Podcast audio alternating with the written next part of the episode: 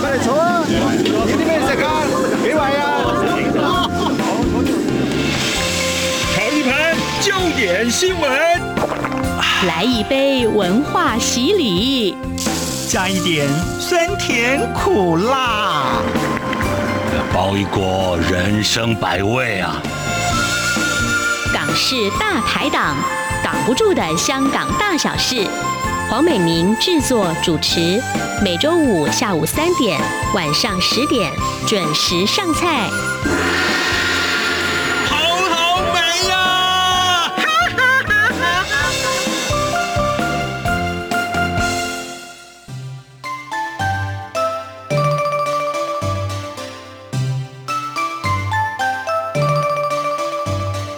这里是中央广播电台台湾之音。听众朋友，您现在所收听的是每周五播出的港式大排档节目，我是主持人美玲。下个星期呢，就是一年一度的中秋佳节了，不知道您有没有打算要怎么样过节呢？中秋节在华人世界里面呢，是一个合家团聚的节日。好，其实不只是华人的世界哦，在很多的东亚或者是东南亚国家呢，也都有中秋节，而他们的习俗呢，也都是各不相同的。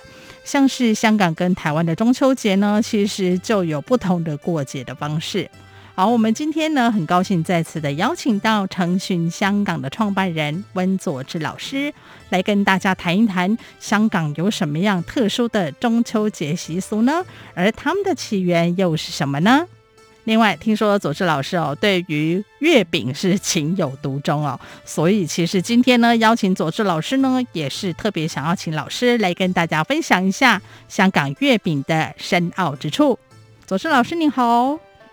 啊、你好，啊、各位的听众，大家好啊，谢谢啊、美玲小姐再一次邀请我啊、呃、到啊、呃、你们的节目，分享一下香港的文化。嗯，好，老师，我想啊，中秋节。嗯，其实刚才你提到很多国家都有过中秋节，像日本、韩国啊，还有越南、泰国都有，对不对？那香港跟台湾都是华人的社会嘛，所以这个中秋节也有很多的民俗特色。可是据我所知呢，其实香港跟台湾过节这个习俗是大不相同。我我记得有一个叫做大坑舞火龙，对，是吗？对对对对。我如果看过影片，我真的觉得只能用。猴塞雷来形容，吓死我了！老师，我要介绍一下大坑舞火龙是怎么一个舞法，好不好？其实这个呃舞火龙呢，就是大坑本来的一个呃当地的一个传统，就是说啊、呃，大概就是一百多年前的时候啊，哈、嗯，当时有一个传说，就是说有一天他们发生了一个异常大的瘟疫啊，那很多当地的。村中的人都死掉，就是那个时候，他们就是不知道如何做才能把那个瘟疫去掉。嗯。那有人呢，就是说，呃，跟他们分享，就是说，你们可以在中秋节啊，抓一条的火龙啊，在村子里面去舞动，嗯、啊。另外你，你你呃舞动的时候呢，也要啊放一些爆竹，把那个瘟疫去掉。那当时那些人就是啊。什么方法也要也要试一试，对不对？嗯。所以呢，他们呢就在中秋节的时候啊啊，就啊、呃、把呃就用一些的稻草啊去扎一条的啊、呃、火龙出来啊。您、嗯、那这个火龙上面其实都是插满那个香枝，拜拜那个香吗？拜拜的香，对对的，因为啊、呃、大坑里面呢，他们也也有一啊、呃、一个。很重要的庙就是观音庙、oh. 啊，莲我们叫莲，他们叫莲花宫啊，莲莲花宫，但是其实就是拜观音的。嗯哼、啊，拜完之后呢，到这个火龙就是在村子里面走动啊，oh. 然后呢，他们一边的走动呢，一边的放那个爆竹，不久呢，那个瘟疫就没了，已经是大家都已经传好起来了，oh. 所以呢，他们后来就把这个传统呢就保留下来，到今天。啊，今天呢，他们已经是除了是除了是他们啊村子里面的活动之外，也是一个啊中国的啊国家级的非物质的文化遗产啊，所以呢，就很多的啊不同的香港人呢啊旅客也会特意去来观看一下，他们去啊大坑的无火龙的那个情况。哇，所以这个无火龙，因为我只有从影片上面看到，所以它感觉还蛮长的，对不对？对，还，还挺大的哎。嗯，对，其实以前呢，就是说呢，一定你要你你你是大坑的本村的人，才能去参加这个活动。哦。但是因为后来的大坑所谓所谓大坑村已经是传统的村子，已经是没有了，现在。已经是盖了新的房子，那有其他的人啊、呃、搬进大坑来啊，所以后来呢，慢慢就变成就是说，哦，只要你是对这个活动啊呃有兴趣的，你都能够啊、呃、去参加这个啊、呃、训练。啊，就是在对对，因为他真的要训练呢，其实。要要要训练，因为他舞这个火龙呢，他不是。啊，徐片的去弄的，嗯哼，他要啊舞的时候，他有一定的啊方法一个规矩去去做，所以呢，他们要啊参加啊一些的训练，然后呢，才能在啊中秋节的时候啊在大坑村里面去舞火龙。那他们舞火龙之后呢，嗯、啊那个龙身上面的那个香呢，嗯哼，后来现在呢都是派给啊旅客的，哦，就是说。保这个平安的那个意思，就让我想到我们上次介绍那个太平清教，有吗？就是它的起源也是去除瘟疫啊，对，很相像的，但是就是那个他们的方法啊、嗯、不一样啊，但是当然的目的也是一样的，对，对，也是求平安哦，去除这个疫病。诶，所以这个舞火龙就像刚刚老师介绍的，它是它的龙身是用稻草。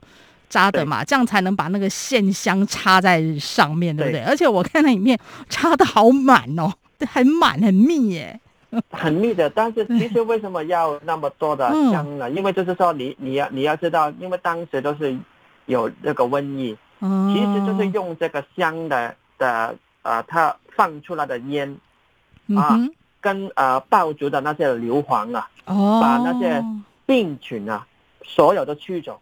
哦吼，所以也有一些科学的根据的感觉。对对，对，你可以这样说。但是现在呢，因为香港呢，就是放那个鞭炮是犯法的，所以现在不能放。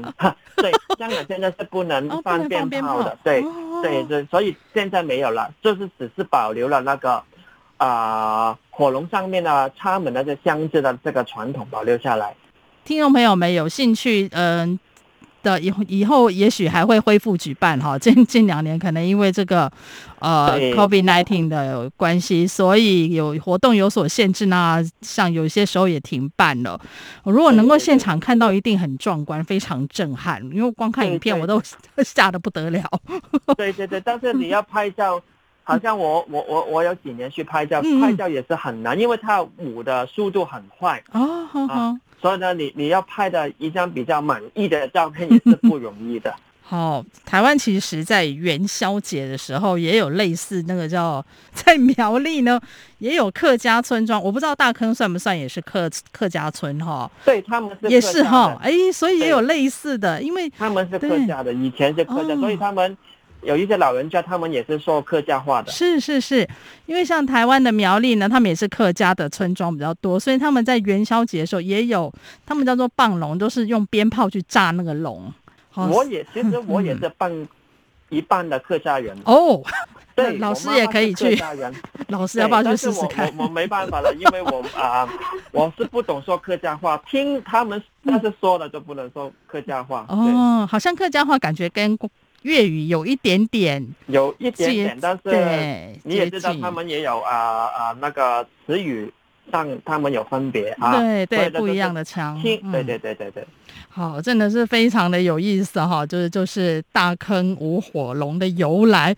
哎，那除了大坑之外，别的地方有在舞火龙吗？像太平清教，别的地方也有太平清教。香港香港啊、呃、也有的啊、呃，另外一个比较有名的就是我们叫呃薄福林啊，薄福林，嗯，薄福林就是在香港大学的附近、嗯、啊，因为他们也有一一条的啊历史啊很悠久的啊村落。啊，他们也有舞火龙的啊，嗯，那个呃呃背景也是跟大坑的也是很相类，就是说他们当时有瘟疫，嗯，所以呢，就后来就是要搞这个舞火龙啊，把那个瘟疫给除掉。嗯，好，真的也是跟当时的社会背景都有非常密切的关系哦。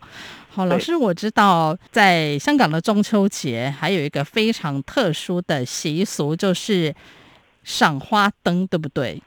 对对对，我不知道台湾是不是你们是不会这样做的。我们是元宵节才赏花灯，哦、比你们我我早了好几个月。就是对，除了香港之外，就是广东的啊、呃、地区也是在中秋的时候也会赏花灯。哎，这好特别，为什么呢？啊、呃，这个很多人有不同的说法啊、呃，有些人说就说我们这个习惯是跟越南呢、啊，我们的越南的，因为你知道广东以前跟越南是文化比较啊、呃、接近，对，啊、比较有交流的、哈，嗯，对对对，就是这个文化可能跟越南那边有关系，但是确实就是为什么我们要冲出去 啊换这个啊啊灯笼啊提灯笼。啊，就是我们也不知道为什么要这样做，但是这个传统已经是很久了，因为啊、呃，我们的小时候啊，我们的啊爸爸妈妈跟我们的祖父母，他们也中秋节他们一定会买灯笼给小朋友的。嗯嗯嗯，所以老师以前小时候也提过花灯哈。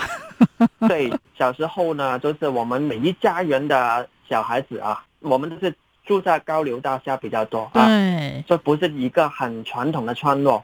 嗯、以前呢，就是说中秋节的时候啊，啊，每一家的小朋友都会跑到啊留下啊留下的那个我们的公园里面、嗯、啊，是每一个人都会有自己的啊花灯，我们的灯笼，嗯、啊，广东话灯笼啊，灯笼灯笼啊，那灯笼呢啊。传统的都是那些白兔啊、莲藕啊、呃小动物啊、卡通、啊、金鱼啊，这这个是纸纸纸做出来的，那个灯笼。哦、不小心呢，这个整个的灯笼就没了，因为里面是蜡烛了。放在里面，对，就变变成了你灯笼就火化掉。啊、嗯哼。后来的就慢慢的有一些呢，就是塑胶做出来的灯笼，比较安全一点啊。嗯、但是我看最近几年呢，已经没没太多人啊。在中秋节会买一个灯笼啊，还有是传统的啊，拿拿出来到街上去玩，已经现在已经小了很多。啊，真的。我小时候就对，小时候真的是很美丽的，每一家的小朋友都会走出来，我们的玩啊玩灯笼之外也，也也会玩这个蜡烛。哦，对对对对对。对其实我们也不知道为什么要玩蜡，玩蜡就，因为你知道这是玩火，其实玩火，对不对？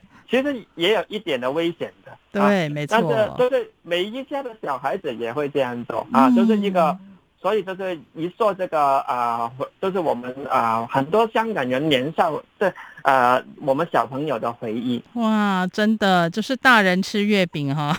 小朋友提灯笼，对对对对对对，好有趣哎！我们元我们是元宵节啦，这个时候我也要稍微来讲一下，我们小时候也是提灯笼，然后也有很多灯节啊，赏花灯。我我不晓得香港现在就是中秋节也会有在很多地方摆这种比较大的花灯给大家看嘛，也是有嘛哈，也有也有也有也有，其实很大的很漂亮的也有哈，还好还有。也有啊，元宵节也有啊，但是元宵节呢，我们就。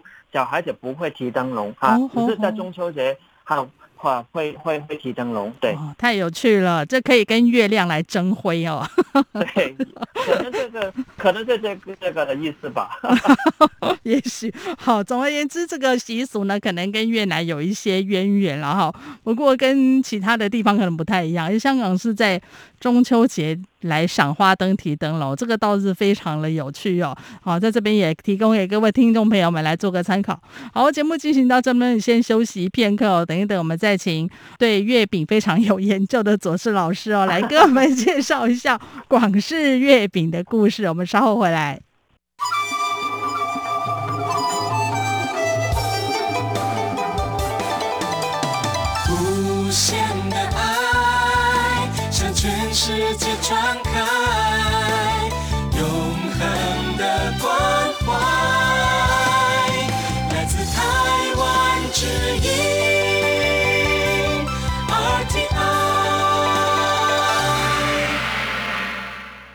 这里是中央广播电台台湾之音，听众朋友，您现在所收听的是每周五播出的港式大排档节目。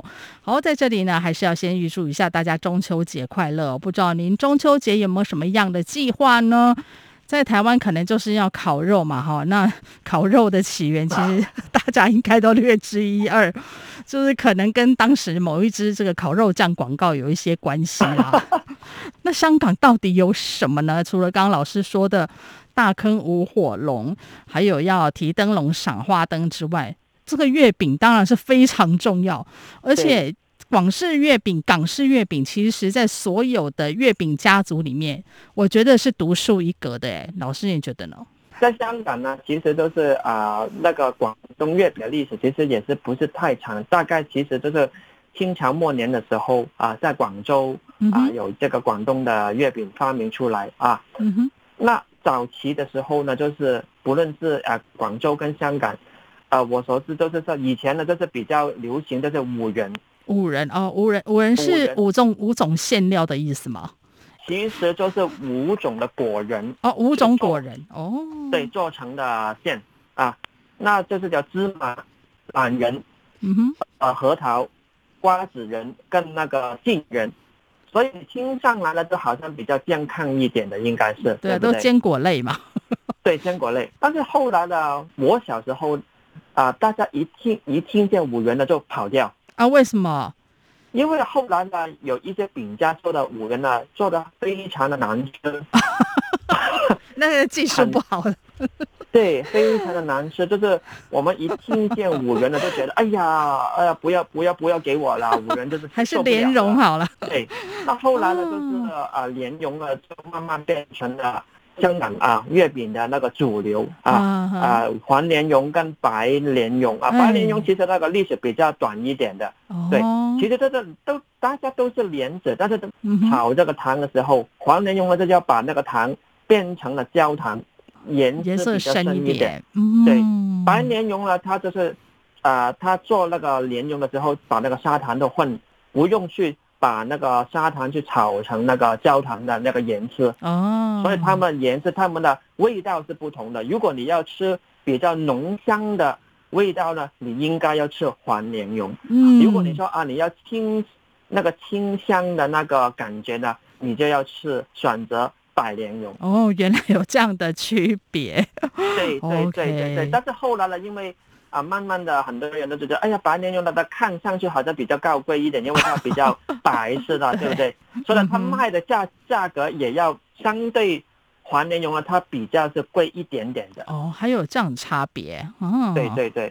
但是最近几年呢，嗯、传统的月饼都慢慢的有它啊，怎么说？我们香港有新派的月饼，比如说冰皮、冰冻的那个月饼。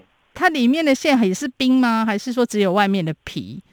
啊、呃，它整个都是冰的哦，整个都是冰，整个的甜甜点一样的，对对对对啊，还有一些什么奶黄月饼啊，奶黄都是对，对，都是比较我们这个新拍的一点，他们也有啊很多的朋友喜欢，因为为什么呢？嗯、你知道传统的莲蓉啊、豆沙啊，嗯、你吃你不能啊吃太多，对不对啊？吃太多的感觉很腻的那个感觉，嗯、但是你吃那个新拍的，好像哎呀，它小小的。觉得比较健康，分量没有那么重，嗯哼，啊，能多吃一点，所以呢，很多年轻的朋友都喜欢啊买新拍的啊月饼啊，在中秋节的时候跟朋友分享。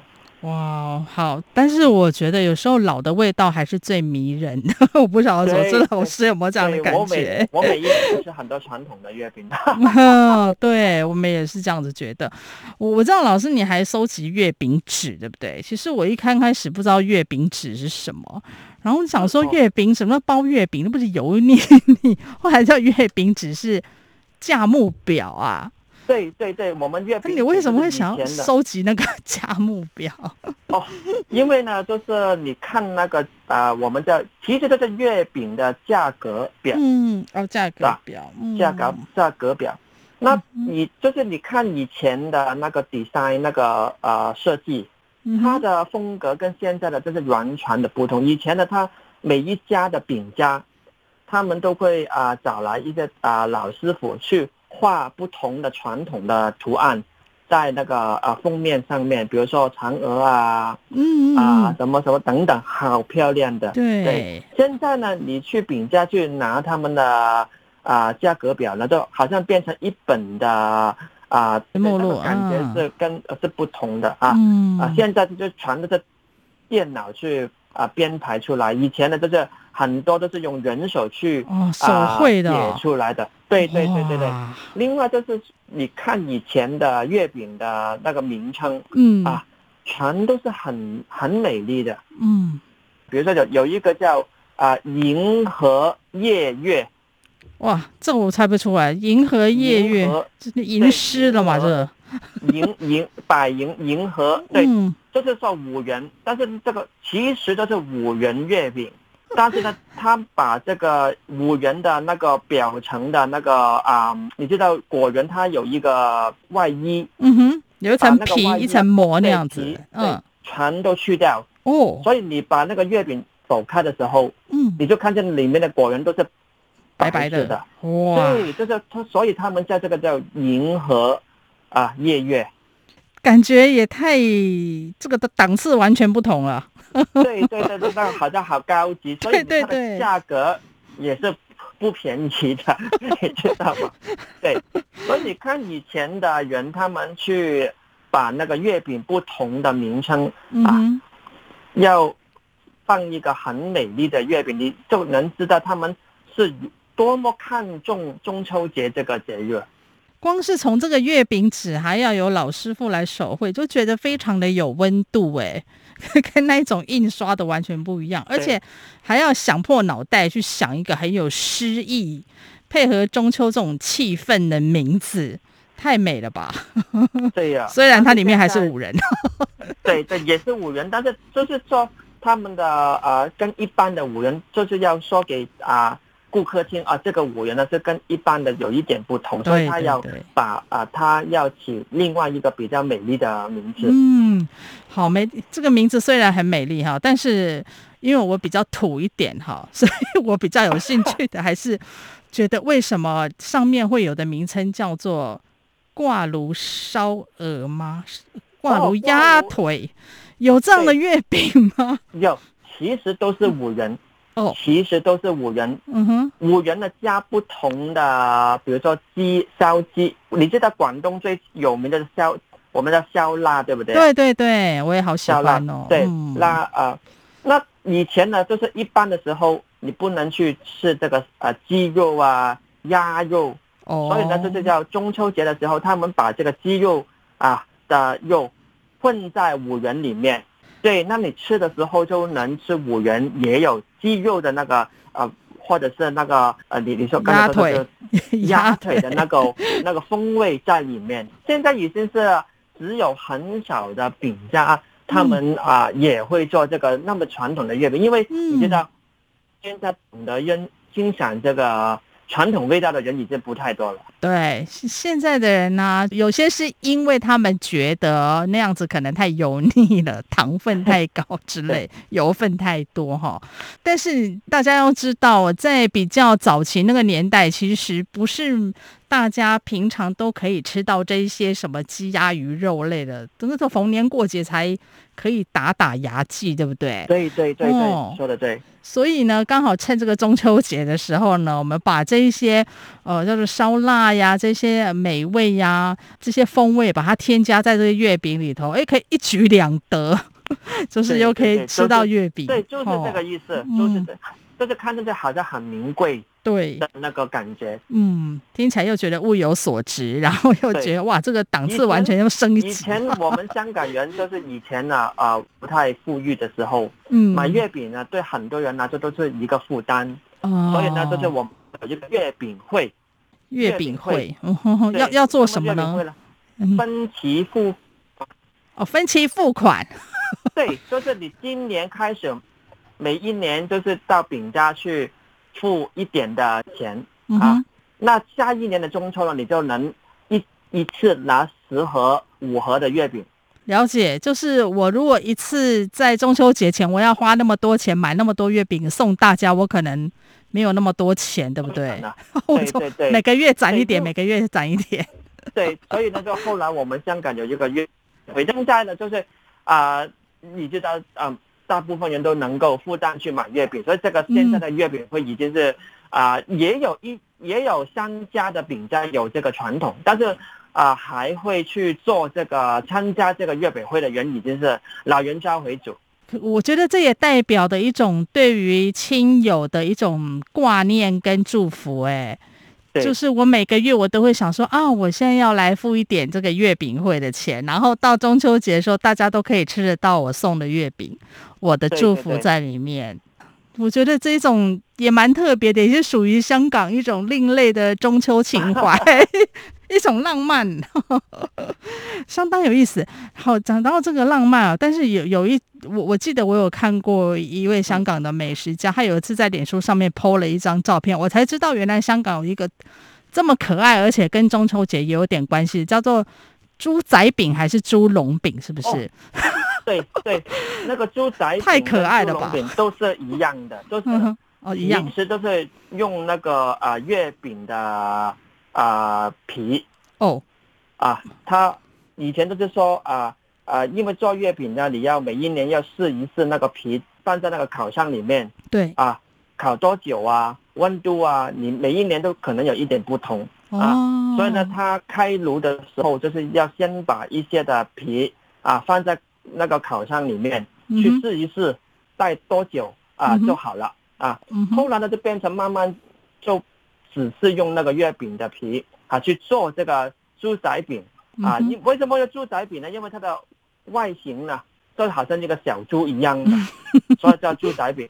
后来呢，因为要把这个猪仔饼做的更加形象化，都在外面呢加一个小的猪笼给它，所以呢就叫猪猪笼饼。那这个猪仔饼或者是猪笼饼呢，都是以前呢，比如说啊，你买很多的月饼，哎送。几个的猪笼饼给你啊，就是给你的小朋友的那个那个意思哦，还附赠啊，哦，附赠猪仔饼，以前是附赠了，现在都是有买。嗯、现在他这个猪笼饼也不便宜的，大概要三十块港币的。现在哦，三十块港币几个？一个这么贵？